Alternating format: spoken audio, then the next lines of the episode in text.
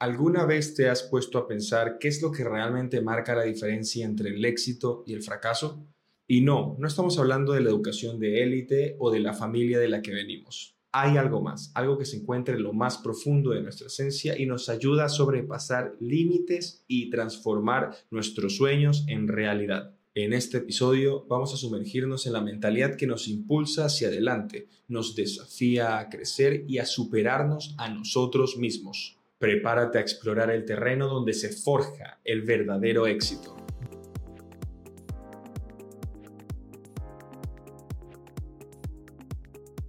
Bienvenidos a Pensemos Out of the Box, un espacio donde desafiamos lo convencional con ideas frescas, creando agentes del cambio que no solo promuevan el agilismo dentro de sus organizaciones, sino que también nuevas maneras de pensar, con el fin de romper paradigmas y desafiar el status quo. Soy Julio Ocaña y como consultor de empresas de múltiples industrias, desarrollando proyectos de mejora hasta planificaciones estratégicas, he tenido el deseo de siempre impulsar nuevas maneras de abordar los desafíos empresariales. Hoy, en el cuarto y último episodio de nuestra temporada Running Agile, vamos a adentrarnos en territorio fundamental para todo emprendedor y profesional, la mentalidad.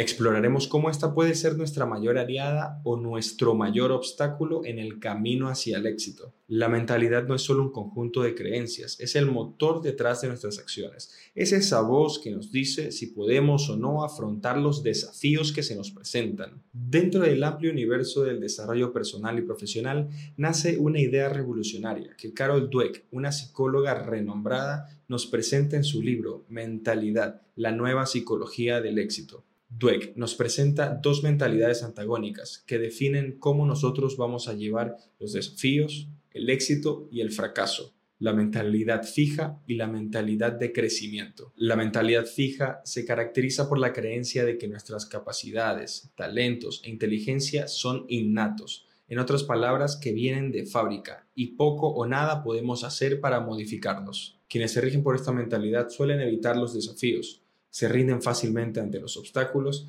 y creen que el esfuerzo es algo inútil si el talento no es innato.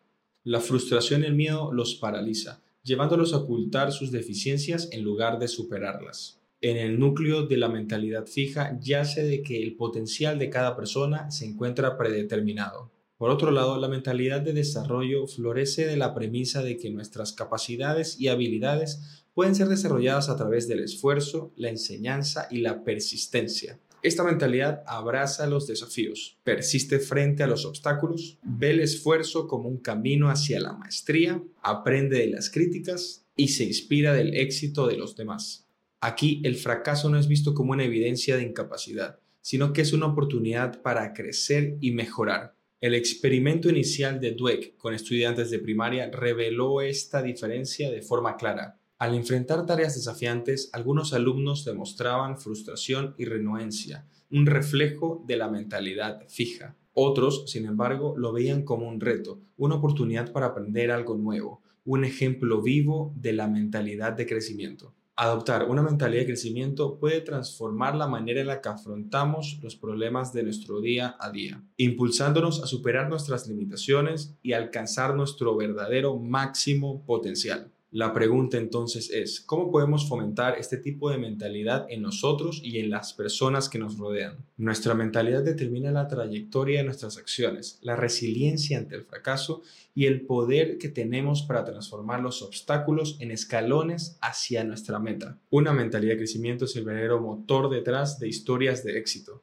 Este enfoque es lo que diferencia a innovadores, líderes transformacionales y aquellos que dejan una huella en la sociedad. Un ejemplo vivo de la mentalidad de crecimiento es Lego, una empresa que generación tras generación ha cautivado a niños a través de sus productos de bloques de construcción. A principios de los 80, Lego se encontraba con uno de sus mayores desafíos, la expiración de su patente y el ingreso de nuevos competidores en su mercado. Este golpe, junto al auge de juguetes inspirados en franquicias de series animadas, pudo haber sido el inicio del fin de muchos, sin embargo, la historia del ego no es la de fracaso, sino es la de resiliencia, innovación y crecimiento.